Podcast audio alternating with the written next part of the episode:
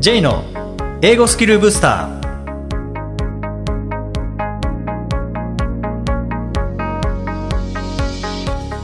こんにちは J こと早川浩二ですこんにちは、アシスタントのあきです。この番組は旅行や仕事で英語を使えるようになりたい方、TOEIC などの資格試験の勉強をしている方、英語学習へのモチベーションを高めたい方にスキルアップのコツをお伝えしていく番組です。ジェさん、今回もよろしくお願いします。よろしくお願いします。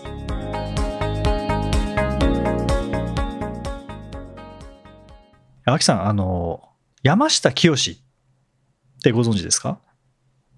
絵描く人、絵描く人？ですかねそうです、はい、他には？なんか、ランニングシャツ着てる。ランニングシャツ着ていおにるぎり食べてる人お。にぎり食べてる人すいません、それくらいしか、すいません、ちょっと存じ上げてないんですけど。大丈夫です。僕もそのイメージしかなかったんですけど、で9月にですね、はいあの山下清展、まあ、展覧会行ってきたんですね。でこれ6月からやってたんですけどその7月ぐらいに僕は何何かで知ってあこれ行きたいなって思ったもののずっと忘れててあであのまあツイッター X ですかね今はあ。はい。で見てたらあの元力士お相撲さんの大志さんはい。があの山下清店に行ったけど長蛇の列で入れなくて諦めたっていうなんか書き込みがあってあそうだ山下清店だと思ってあれ9月末までだっけなと思って調べたらその2日後で終わりだったんですねおお。9月10日が最終日で僕が見たのは9月8日で、ええで、明日は行けない。うわ、最終日。うわー、絶対混んでるような。ん。でもあれだけ行きたいって思ったしな。忘れてたけど。みたいな ところで、で、あの、大地さんのおかげで思い出せたので、それを、あの、リ今、リポストっていうんですかね、リツイート。ああ、はい。あの、引引用しながらの。で、あの、大地さんのおかげで思い出しましたって書いたら、あの、ご本人から返事があって、ぜひ行かれてください。すごいいいって聞きました。うんもう大地さんから来たので、あ、これ、ええもう行かなきゃいけないなっていう。もう行かないという選択肢がなくなった感じです。もう土俵際までこう。はい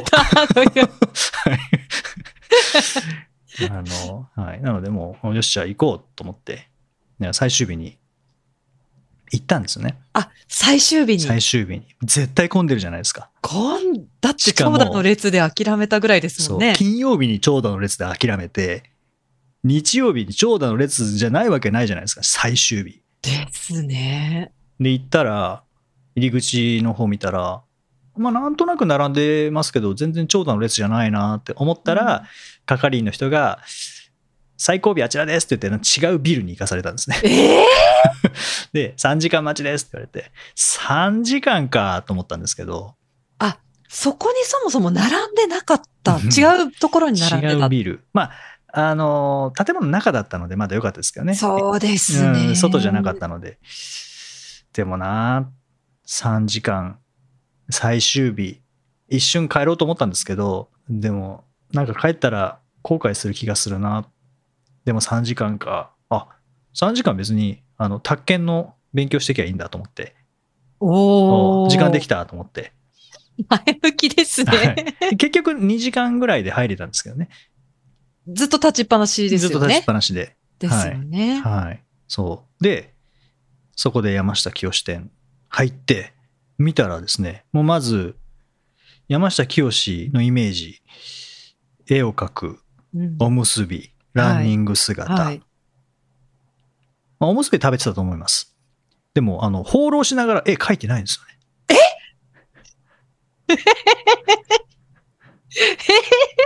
え？ーおにぎり食べながら道端で描いてるイメージしかないんですけど。そう、僕もそれ、そのイメージしかなかったんですけど、え放浪しながら描い放てない？浪。しながら、あの、リュック背負ってるじゃないですか。あ、はい。あの、リュックの中には何が入ってるかというと、はい。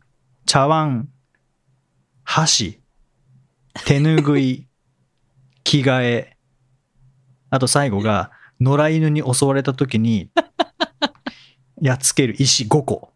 これしか入ってないんですよ。画材入ってないんですよ。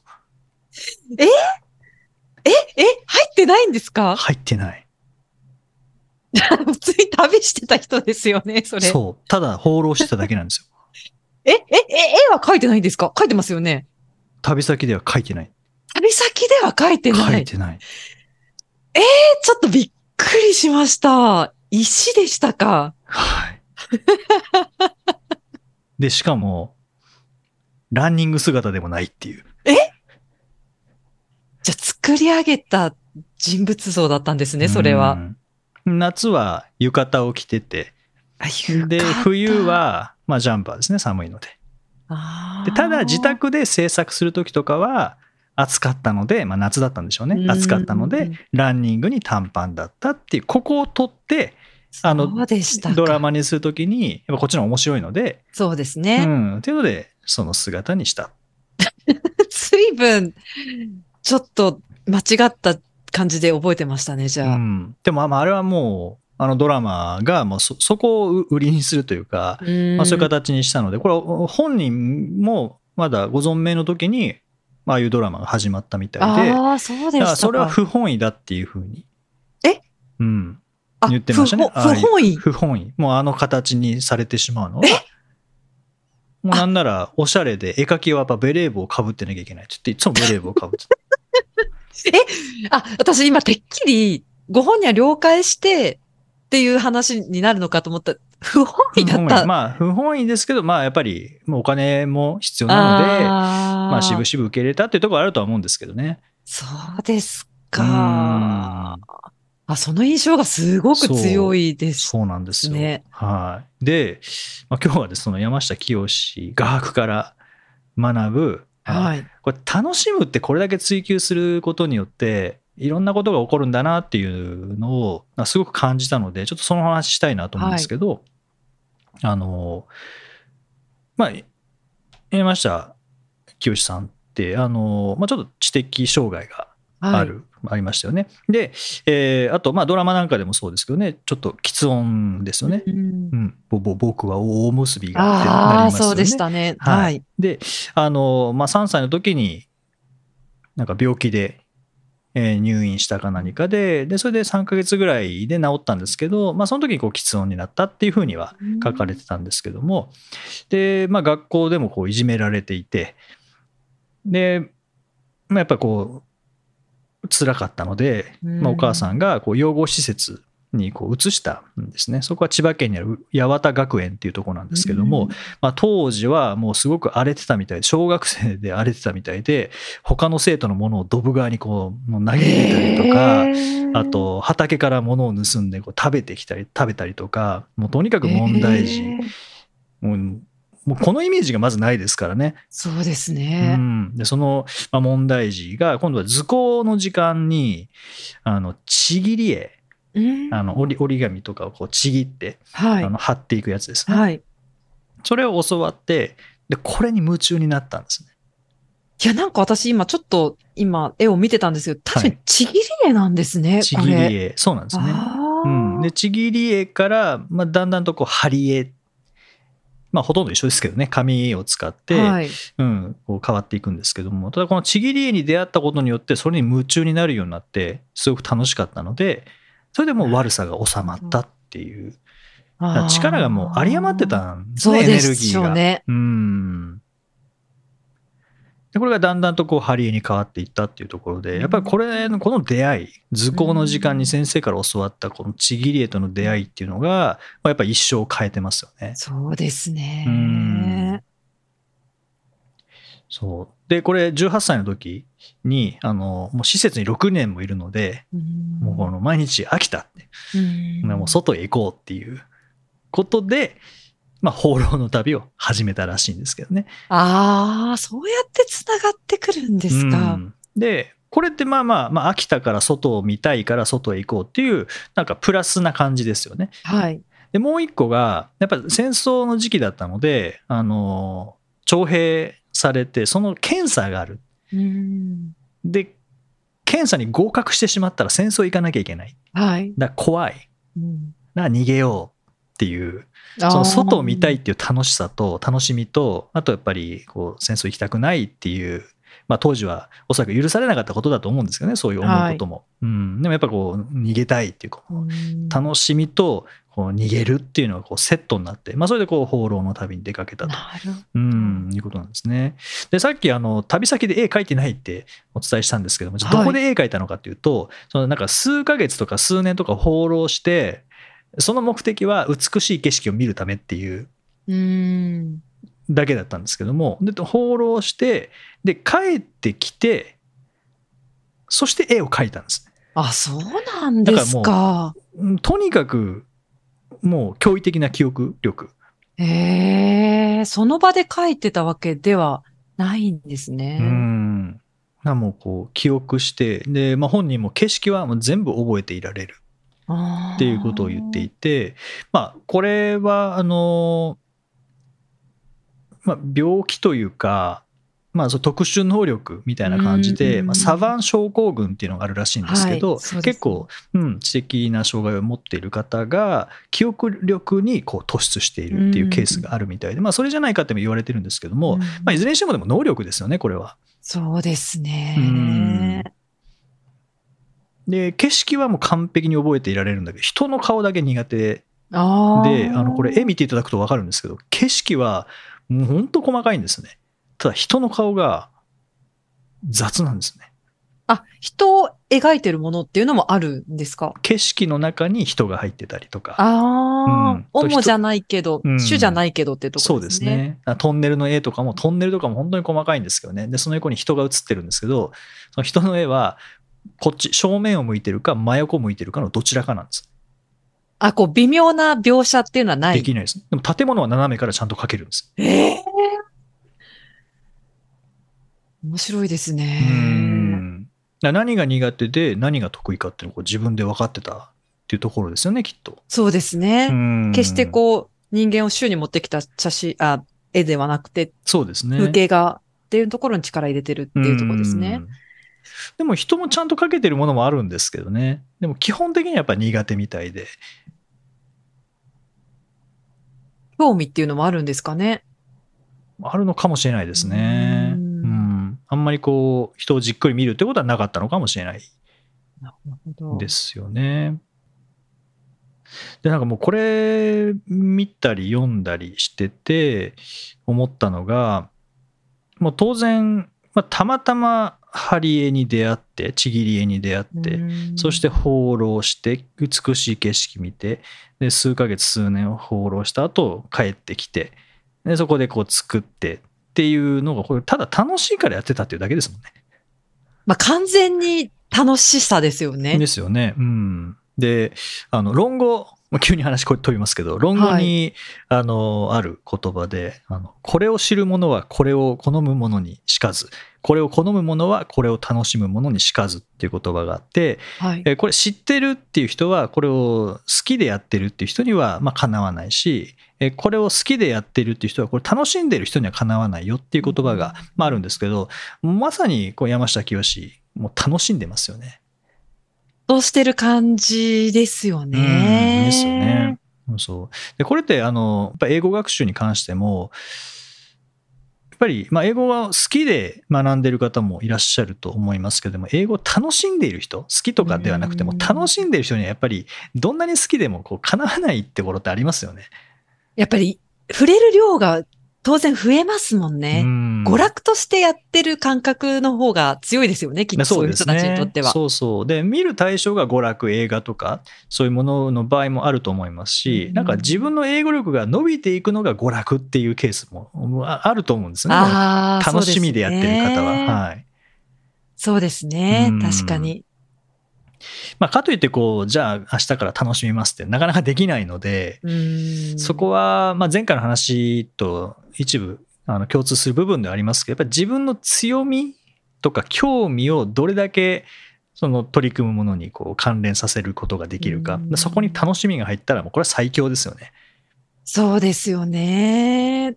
読むより聞く方が好き、聞くより見る方が好きとかありそうですよね。うん同じ英語へのアプローチでも、やっぱり違うなんかアプローチの方が楽しいっていう場合もあるので、一つにこだわらなくてもいい気がしますよね。そうですね。例えば、聞くのは好きなんだけど、読むのはちょっとめんどくさくて、あのなかなか自分からはっていう場合は、例えば、まあ、文字も見ながら、音声ついてるのであれば、音声流しながらそれを目で追ったりとかっていうのもできますもんね。そうですうね。ん。少し嫌な感覚が紛れますよね、きっと音声あるために。うんはい。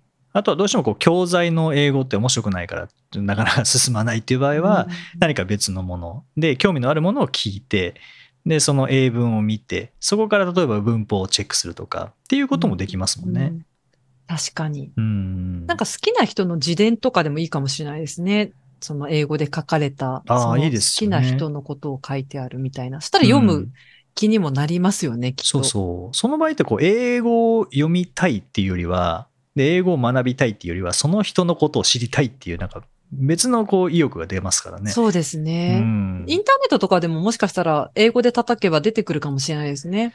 出てきますよねう。ん。うん、あともしそれがコピペできるのであればあのコピーして例えばあの翻訳ソフトに入れて日本語にしてもらうっていうのでも一瞬でなりますからねそうですよね。うんそしたら自分なりになんか学習ができますね。そうですねで分かんなかったらその日本語の方も見てとか、うんあともう文法的に知りたいところがあればまあ翻訳ソフトではできないですけどチャット GPT とかであればこれ文法的に説明してくださいってやっぱ文法で説明してくれますからね。してくれますねうん。いや、本当勉強の幅が広がりますよね。ですよね。そこでこう楽しい、楽しいなっていうふうになったら、まあ、もちろんあのできるようになってきたら楽しくなるんですけども、上達の楽しさ、プラス何かこう取り組んでいる時の楽しさっていうのが出てくると、うんなんかもうあんまりこう意識しなくても優先度高まりますし、高まりますよね。それこそこう取り組んでる時のこう集中力っていうのも上がり、上がるでしょうしね。もそうですよね。うん、濃度が高まりますよね、学習の。うんそそのあたりをこう、まあ、山下清からこう派生しましたけども、やっぱこの本当楽しんでるっていうのはもう最強だなっていうのは、思いましたねねうん本当に。でもはい本当、ちぎれいに会えてよかったっていうか、そういうものからインスパイアを受けるっていうことあるんですね。ですね。本当これ、ただ貼ってるだけじゃなくて、例えば花火とかであれば、あの、はい花火の、この花びらみたいな部分ありますよね。はい。あそこをこう、なんていうのかな、紙を小寄りにして、指でこう丸めて小寄りにして、それをこう貼ったりとか、立体、ちょっと立体チックになってるんですそうちょっと立体なかんですよ。うん近くで見ると。へえ。そうなんですそか。ことかも多分自分でこっちの方がいいみたいな、まあ、たまたま見つけたのかもしれないですけど、工夫しながら。うん、やっぱ楽しいと工夫しますもんね。いや、本当そうですよね。うん人から見たらこれすごいなって思いますけどね。こんなうん細かい作業をやってって、でも本人はすごい没頭したら楽しいんでしょうね。そうですね。でも最初の頃は本当に人にあげるためにやったわけでもなく、メディアに出すために。にやったわけでもなく、ただ楽しいからずっとやってたっていう。ああ、うん、作品っていう感覚はなかったのかもしれないですね。そうですね。本当にあの図工の時間でやったものをずっとやっているっていう。で、図工の時間にやったものは教室でやったものですけど、やっぱもう飽きちゃったので、うん外行こうって、外行って、き綺麗な景色たくさん見て、でそれが帰ってきて、ああの景色綺麗だったなっていうので、思い出して、こう、鉛筆でまず下書き書いて、そこにこう貼っていったりとか、か。っていう、ただなんか、世界が広がったっていう、その施設内だけじゃなくて、もう日本中、まあ、最終的にはヨーロッパとかも行きましたけども、あ、うんそうなんですか。あ、はい確かになんかロロンドンブリッジでしたっけ？あなんかそうそうそうそういうのもありますようね。んへえ。あ、じゃあそういうのを見て、実際に見てきて帰っこうやって貼ってる。ねああ。そうですね。ただまあ有名になったきっかけっていうのが、アメリカの雑誌記者がたまたま山下清の作品を見て、おお、これはなんだこれはすごいってなって、でこれ誰だってなってでそこからこう知られるようになったりとかあとその後朝日新聞にも注目されてただなんか見当たらないどこにもいない山下清は今どこにいるんだみたいな創作願いみたいな感じで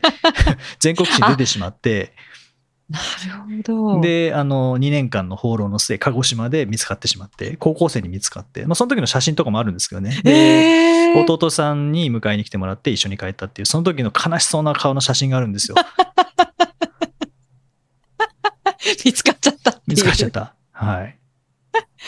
ええあ、じゃあ、放浪って本当にもう各地にずっと歩き渡っていったわけですね。そうですね。へえ。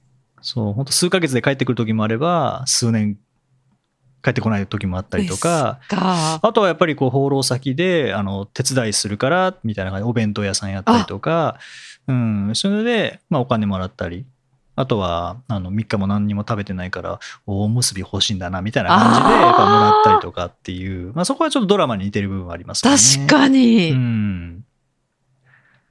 そう。ただやっぱり全全国的に知られてしまってから、放浪に行くと、あ、山下清だみたいになっちゃうので、それで放浪できなくなったっていう。なるほどうん。あ、そういう風になって、ああ。そうなんですかう。ん。喋り方って、ああいう感じを再現して。やっぱり、うん、ああいう感じだったみたいですねうん。やっぱり最初にドラマになった時に、あの話弟さんが、その俳優さんに対して話し方がそっくりっていうあココメントを伝えたっていうことなので。そうなんですか。うんあ、でも49歳で亡くなっ若いですよね。49歳ですか。うんええあ知りませんでした。うん僕も、うん僕も本当ここ見に行くまでは、あの、おむすび、放浪しながら絵を描く、ランニング姿しかやっぱりあのドラマのイメージしかなかったので、そうですね。やっぱうん実際に行ってみて、まあもちろんそのイメージはメディアが作ったというかドラマ仕立てにして、まあエンターテインメントにしたっていうところなんですけど、でもやっぱそこのイメージが強すぎて、実際の、実際にやったことっていうのは、うん、やっぱそこはずれて覚えてたな、知ってたなっていうそうですねのと、あとやっぱ作品ですよね。作品は本当に、あのー綺麗というか、多いですうーん。ね。ええいや、人の没頭ってすごいですよね。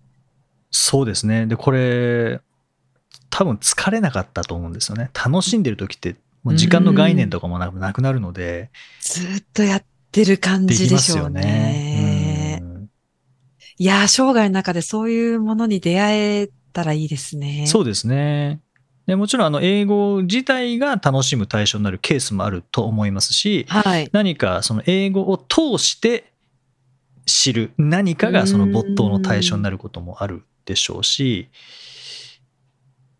でもこれ山下清は当然英語はできなかったんですけれども、結局これ有名になったきっかけはやっぱアメリカの雑誌記者に見つけてもらえたっていうところはあるうんので、やっぱり誰に見つけてもらえるかみたいな、うんうん誰と知り合うかっていうのはやっぱりここでも大事なんだなっていう。のはすごく感じますよね。人との出会いっていうのもうん。ありますうね。ん。まあ本人は別に有名になりたかったわけではないので、まあありがた迷惑かもしれないですけども、うんでもそれだけ、それでもここまでやっぱ名前残っていや、そうまですよしね。うん。いや、本当に。うん。まあ、ちょっとこう話変えますけども、じゃあ何で楽しめるのかっていうのを、楽しみたいんだけど、楽しみ、そこまでこう、入り込めないとかっていうのはあるかもしれない。これでも、自分自身をどれだけ知ってるかっていうところうんも関わってくるかなと思うんですけど、アキさん、あの、自己分析の話によく出てくる、ジョハリの窓って聞いたことありますか？初めて聞きました。何ですか？ジョハリの窓っていうのがあって、4つあるんですけど、1つが、あの、自分が知ってる自分、相手が知ってる自分。例えば、アキさんが知ってる僕ってはい。言いますよね。J はこういう人だっていう。ではい僕が知ってる僕もいますよね。はい。自分はこういう人だ。うんそれ重なってるところ。うんこれ、まあ、英語で言うとオープンセルフっていうんですけど、まあ、開放の窓って言われたりして。で、もう一個が、アキさんが知らない僕もいますよね。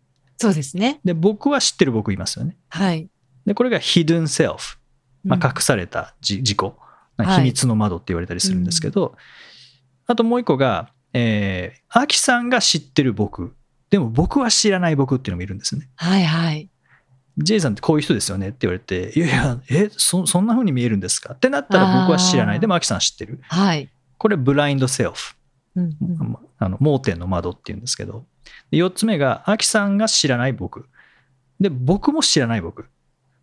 うんうんアンノーンセルフって言って、まあ、未知の窓って言われてるんですこの4つうんですね。。うんあの、お両方知ってる。僕だけ知ってるうんな自分。るほど。アキさんだけ知ってる？僕。で、ふ両方知らない僕。うんうんっていう、これ、ジョハリの窓っていうんですけど、知らない自分ってやっぱありますよね。自分が気づけてないっはい。てことですよ。ありますよね。さっきの言うと、ブラインドセルフ、まあ、盲点の窓と、アンノーンセルフ、未知の窓。うんここをいかに知れるかによって、もっと楽しめることとか、動けることとか、いや、あると思います。うん。で盲点のところからですよね。だから人に何か教えてもらうっていう機会があれば、これ絶対向いてますよとか、なんかこういうのがこう強みですよね。だから特に強みに関しては自然にできちゃうので、自分で分かんないんですよね。確かに。それ人に聞くっていうのもいいですねい。や、すごいいいと思います。それ普通だと思ってたけど、え、できないの？普通の人って？みたいな。そうそうそう。え、私これ簡単にできるけど、え、で、普通の人でき、え、できないっていう、そういう領域がもしかしたらあるかもしれないですよそう、ね。そうなんですよね。じ自分では別に何とも思わないし、あります別に普通にね。はこれ普通ですけどっていうのが相手にとっては普通じゃないこととか、私、この間、ありました、それ。私、エレベーターとかで知らない人に話しかけたりするんですよ。おおで、それ友人といた時にすごいびっくりされて、それって普通じゃないんだなっていう、いや、今日暑いですよね、みたいな話を普通にできちゃうんですけど、ー、それ普通じゃゃないらしいっていう。確かに日本ではあんまり合わないですね。なんか普通にその1階から4階まで行く間に普通に喋るっていう、なそういうのって多分、わかんないですね、自分では。うーん。で、相手も普通に喋れって、なんとなく成立しちゃうので、変な人って思うような素振りを相手がしなければ、それが普通だと思り思っていますよね、きっと自分も。うんうんそうですね。ありますね、そういうのは多分。結構自己分析をすることによってで自分だけでやるのではなくていろんな人とかまあ仲いい人とかでもいいですしそうですね。なんなら初対面の人っても面白いんですね初対面の人ってあの第一印象聞けるんですよね、確かに。まあ、いきなり聞いたら変ですけどねエレベーターに乗って私どどう思いますか？怖い怖い。それが一番あの怖いのでそれ怖いですね。エレベーターだったらもう逃げられないですよね そうですね、怖い。でも確かに、その、なんどういう印象を与えてるのかとか聞いても面白いですね。うん、そうそう。なんかなんかこう会社内でややったりとか、そういうワークショップやったりとか。ああ、そうですうんね。なんかこう安全な場で、安心できる場でそういうのをやって、自分が知らない自分っっていうのを、まあ相手から見た自分っていうのを知ることによって、なんか、まあすぐに何かが起こるわけではないでしょうけど、あれもしかしたらなんか、これって特別ななんか自分の強みなのかなっていうのはやっぱ分かったりしますもんね。いや、それは本当に。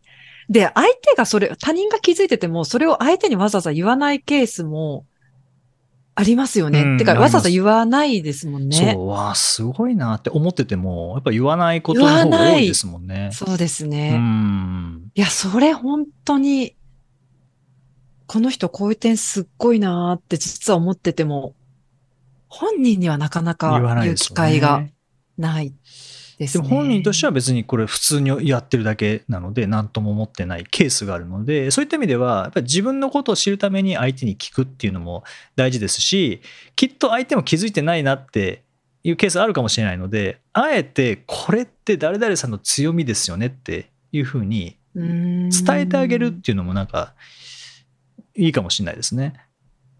いや、本当そうですね。なんか強みとか、そういった性質っていうか、こういう性質ない、ないですかっていう。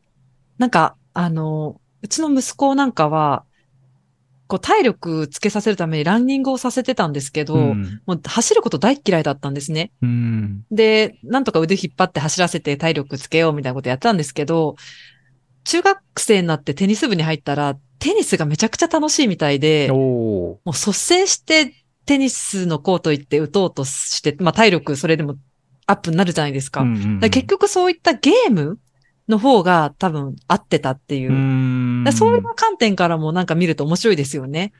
なんかこう競争とかゲームとか、そっちの方が楽しい、うん楽しめるとか。なんかそういうのもあるかなって今思いました。そうですね。ただ走るだけではなくて、何かを通して走ることによって、そうですね。うん走るも楽しくなるし、走ると思ってなくても走るしかなくなるので、そう、そうなんですよねしか。もそれは楽しみながらやってるわけですからね。結局走ることやってるんだけど、それがちょっと薄まって、うん実際はテニスやって、やりながら走ってるんですけど、うんそれ実際楽しめてるので、そういうちょっと違うアプローチからも、なんかこう、自分ってどういうことを楽しめるのか。うん。息子の場合は単純に走るよりも、そういったゲームとか、試合とか、勝ち負けとかうんの方が多分楽しめるタイプみたいな。うんそうですね。うんそのプロセスの中で走るとか、筋トレとかっていうのが起こるわけですからね。起こるわけですからね。そう考えると自分は何が楽しめるのかなって、まあ他人目線からでも考えてみるといいかもしれないですよね。ーそうですね。まあ、山下清に話戻すと、もしかしたら、その、ハリをやっているのも楽しかったと思いますけど、それよりも景色を見てるっていうのが楽しかったのかもしれないですよね。いや、それもありえますね。それを再現したいっていう。そう、ハリエはだって施設でやってたわけですからね。もともと。あ、確かに。それを思い出してるのが楽しいとか、うん。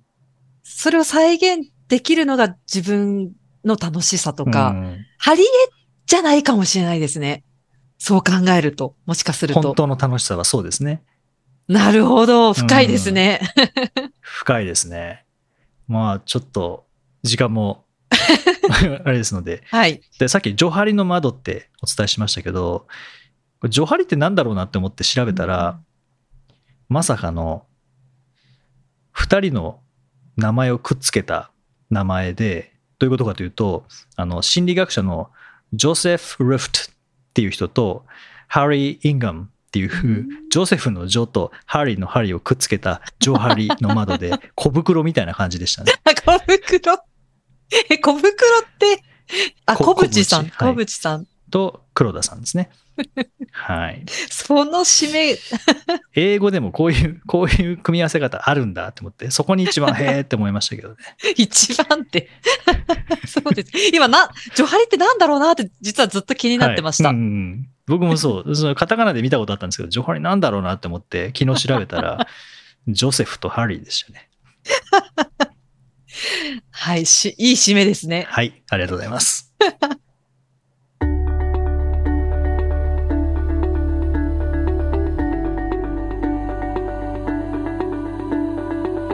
Useful expressions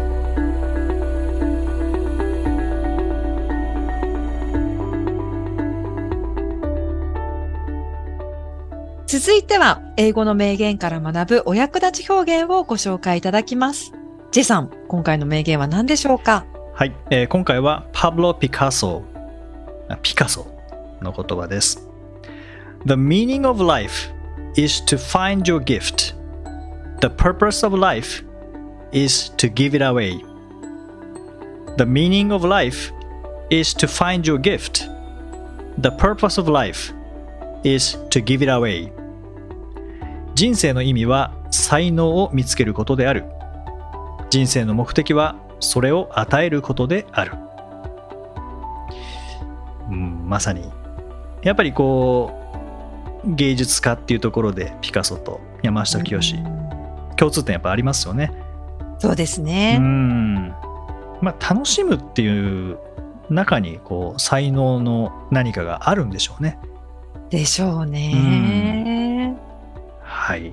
で、今回はですね、この中の Give It Away。これあの、もうあと2ヶ月もすれば流れてくる曲かなと思うんですけどね、えーはいラストクリスマスに Give It Away っていうのありますよね。ありましたっけ？はい。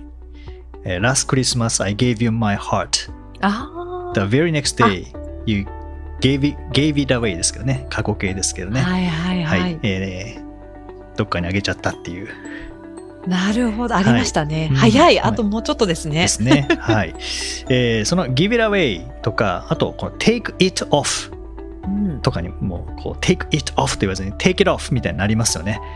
くっつきますからはい。ね。この代名詞が真ん中に入ることによって、どうしても前の単語、後ろの単語とくっついて、発音上は give it away じゃなくて give it away とか take it off じゃなくて take it off みたいな感じになってしまうんですけども、うんなんか他にそういうのってありますかね？take it easy みたいな感じのも。ああ、take it easy もそうですね。そうですね。はい。あとは put it on とかですね。put it あ on、ー put it on とかですね。チェキラともそうあですよね。いいですね。check it out そうですね。うんはい。いや、音としてはなんか、全然違う感じに聞こえますもんね。文字からしたらちょっと想像つかない音になっちゃいますよね。そうですね。だからやっぱ文字だけではなくて音声をしっかりと使って、で、音読をしていくというところで、まあ、音読で思い出しましたけど、アキさん、新刊あ音読のパ TOEICのパート2の、まあ、第2弾、第2弾というか、第1弾がパート3、4。そうですかねなんですよね。今回はちょっとパート2に絞ってはい。させていただきました。うんありがとうございます。やっぱりこう音読をすることによって、パート2も攻略してしまおうとはい。いうことですね。そうですね。はい。あのーまあ、新刊の話もうちょっとさせていただくと、あはい僕もあの拝見させていただいたんですけども、やっぱこう問題解く教材というよりは、もうとにかく使いこなすトレーニング教材というような、まあそうですね。んなイメージですね。なんか問題解くだけじゃもったいないなって思うんですよね。うんうんやっぱりこう音読までしてしっかりその文を頭の中に入れましょうってとこまでやった方が聞き取れるようになりやすいかなと思って、そういうトレーニングぐがっつり入れさせてもらってます。まあ、中にはこの give it away とか take it off とか put it on とか check it out みたいな感じになってるフレーズもあるありますね。ありますよねあ。ります、あります。はい。ぜひ、あの、パート2の、もう一回タイトル教えていただいてもいいですか？えっ、とですね、200問音読特急っていう瞬発力をつけるっていう題名になっていて、はい。パート2200問入ってますので、はい。まあ、しっかり解いていただいて、で、プラス音読も頑張っていただくっていう仕組みになってます。はい。その中で、こう、楽しみを見つけていただいて、スコアを高めていただくとそうですね。いうことですね。はい。はい。ぜひ取り組んでみてください。名言とはちょっと関係なくなってしまいましたけども。ありがとうございますは才能は見つかります。でも音読って、こう、楽しめますし、その中で、まあ、才能を見つけるという言い方は変ですけども、やっぱ上達は間違いなくしますもんね。早いですよね。うん言えるようになるってことは結局その言葉が自分の言葉になって、で、そうするとぐっと聞きやすくなるので、うん上達は加速するかなって思うんですよね。そうですね。はい。ぜひ、あの、 TOEICの学習されている方、お手に取ってみていただけたらと思います。第186回をお送りしました。J さん。はい。なんと、もうすぐ最新の TOEIC公式問題集が出ます。あ、出ますね。えー、10ですかね、次が。あ、そうですね。ボリュームはい10。ボリューム10ということで出る日がで TOEICの日です。はい。10月19日。そうですね楽しみです。そうですね。僕はあのーホームページのサンプル見たんですけども、パート7のチャットの問題のところに、はいあ。のチャットの問題って糸問題入ってますよね。はい何時何分に何とかって言ったのはどういう意味ですかっていう。はい。